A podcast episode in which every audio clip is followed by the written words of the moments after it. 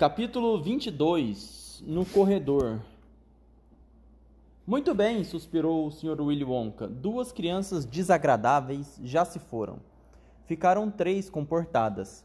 Acho melhor dar, o fora desta sala antes que eu perca mais alguém.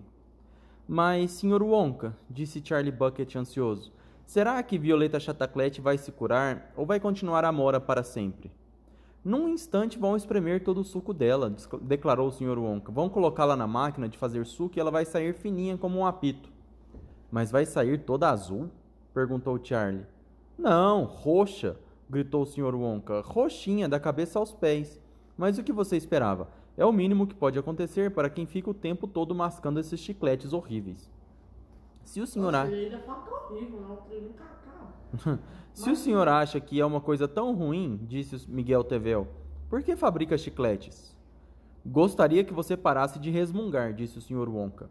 Não consigo entender uma palavra do que está dizendo. Vamos, venham atrás de mim, depressa, vamos entrar outra vez nos corredores. E dizendo isso, o Sr. Wonka correu até a extremidade da sala das invenções e saiu por uma portinha secreta, por trás de chaminés e fogões. As três crianças, Veroca Sal, Miguel Tevel, Charlie Bucket e os cinco adultos o seguiram. Charlie Bucket viu que estavam de volta a um daqueles corredores cor-de-rosa compridos, de onde saíam outros corredores cor-de-rosa. O Sr. Wonka corria na frente, virando à esquerda e à direita, à direita e à esquerda. E vovô José dizia: Segura bem minha mão, Charlie, deve ser um horror perder esse aqui. O Sr. Wonka, remus... o Sr. Wonka resmungava. Chega de conversa, nessa moleza não vamos chegar a lugar nenhum. E continuava pelos corredores rosados, com o chapéu preto encarapitado na cabeça e as abas do fraque cor de ameixa voando atrás dele como uma bandeira ao vento. Passaram por uma porta. Não dá tempo de entrar, gritou o Sr. Onca. Depressa, mais depressa. Passaram por outra porta e outra e outra. Agora havia uma porta a cada vinte passos no corredor, todas com alguma coisa escrita. Por trás ouviam-se barulhos estranhos e cheios e cheiros deliciosos escapavam pelas fechaduras. De vez em quando um jato de vapor colorido passava espremido através das frestas. Vovô José e Charlie andavam quase correndo para alcançar o Sr. Wonka, mas mesmo assim conseguiram ler o que estava escrito em algumas portas. Travesseiros comestíveis de Maria Mole. Nossa, estou precisando de um desse. Por quê? Deve ser gostoso demais. Na tô- verdade, a gente fica deitado enquanto come. É, Imagina você, você segurando tijolo assim. exatamente. Só que seria melhor que toda você mordesse ele ele crescia de novo. Boa ideia! Maria Mole e travesseiros infinitos. Vovô José e Charlie and... Não, sei lá. Travesseiros. Que, Mister, só que tem um erro. Se você se sujar com esse trem, aí você tentar lavar, ele vai nascer de novo. Hum, mas aí a gente tem que fazer alguma fórmula pra ele não ele crescer vai a não. nascer de novo na sua pele. Ele vai nascer de novo aqui. É. Eu tô dizendo que se ele sujar e você tipo, ficar uns pedaços, ele... Não, mas aí a gente tem que fazer alguma fórmula pra ele não crescer fora do travesseiro. Você entendeu o que ele falou, Rafa? Porque ele falou assim, ó, mas se ele cresce sozinho, se ele cair um pedaço, ele vai crescer nesse pedaço sozinho. Mas aí a gente tem que fazer uma fórmula pra ele não crescer sozinho, ele só cresce no travesseiro. Ou então, uma forma de, o tra- de nenhuma parte do travesseiro cair, não importa como. Eu tô dizendo, tipo, você morde, assim, Eu entendi, ficar entendi. Uma, tipo uma baba lá, assim, né? Uhum. Tipo, assim, né? Não vai ficar seco que nem fica. Tipo, você, é tipo uma rapadura. Quando você morde ela, fica uma substância lá da sua boca lá. Uhum. E se essa substância pingar em você? Aí você tira ela, aí ela volta de novo pra lá. Não, mas aí a gente. Isso é invenção, né? Mas a gente teria que fazer de forma que ele não cresça fora da- do lugar original. Bom, travesseiros de Maria Mole são uma delícia, gritou o Sr. Wonka ao passar pela porta. Vão fazer um sucesso estrondoso quando chegarem às lojas. Mas não dá tempo de entrar, não dá tempo.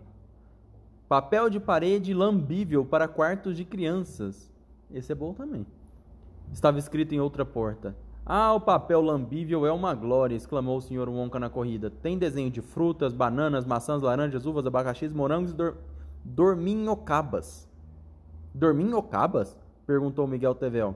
Não interrompa, zangou-se o Sr. Wonka. O papel de- tem figuras de todas essas frutas. E quando a gente lambe o desenho de uma banana, sente o gosto de banana. Quando lambe um morango, o sabor é de morango.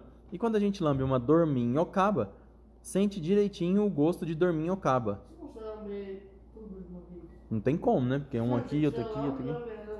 Ué, é igual você comer maçã, comer banana, comer morango. Você vai sentindo o gosto à medida que você come. E? Também. Pronto. Peraí. E que gosto tem o dorminhocaba? Você sabe, Rafa? O Rafa tá quase dorminhocando. Pronto, já começou a resmungar de novo, disse o Sr. Wonka. Da próxima vez, fale mais alto. Vamos lá, depressa. A próxima porta. Sorvetes quentes para dias frios, anunciava outra porta. Extremamente útil para o inverno, comentou o Sr. Wonka sem parar a correria. O sorvete quente aquece a gente em dias gelados. Também produzo cubos de gelo quente para colocar em bebidas quentes. Os cubos de gelo fazem as bebidas que já são quentes ficarem mais quentes ainda. Outra porta. Vacas que dão leite com chocolate. Ah, minhas vaquinhas queridas, como adoro essas vacas, gritou o Sr. Wonka. Por que não podemos vê-las? perguntou Pe- Veroca Sal. Por que temos que passar correndo sem entrar nessas salas maravilhosas? Vamos parar quando for a hora, avisou o Sr. Wonka. Que impaciência! Bebidas espumantes que levantam o ânimo. Outra porta. Ah, estas são fabulosas. Enchem a gente de bolhas e as bolhas contêm um gás animador especial. Esse gás levanta todo o ânimo que a pessoa vai subindo como um balão até abater a cabeça no teto e fica lá em cima. Mas como a gente faz para descer? perguntou Charlie. É só arrotar. A pessoa dá um arroto bem forte, o gás sobe e ela desce. Mas não se deve tomar essa bebida ao ar livre. Nunca se sabe a que altura se pode subir. Certa vez eu dei um pouco para um velho umpa-lumpa beber no quintal e ele subiu, subiu até sumir. Foi uma tristeza, nunca mais os vimos, nunca mais ouvimos. Ele deveria ter arrotado? perguntou Charlie. Claro, deveria ter arrotado. Fiquei berrando aqui embaixo. Arrota, seu burro! Senão você nunca mais vai descer. Mas ele não conseguiu ou não quis. Talvez fosse educado demais para arrotar. A essa altura já deve estar na lua. Na porta seguinte estava escrito: doces quadrados e curiosos.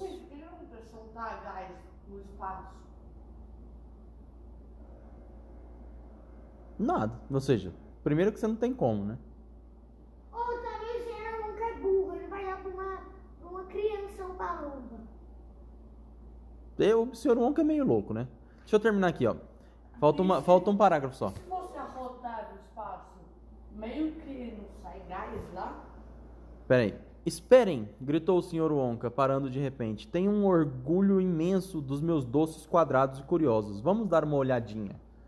Final do capítulo 22.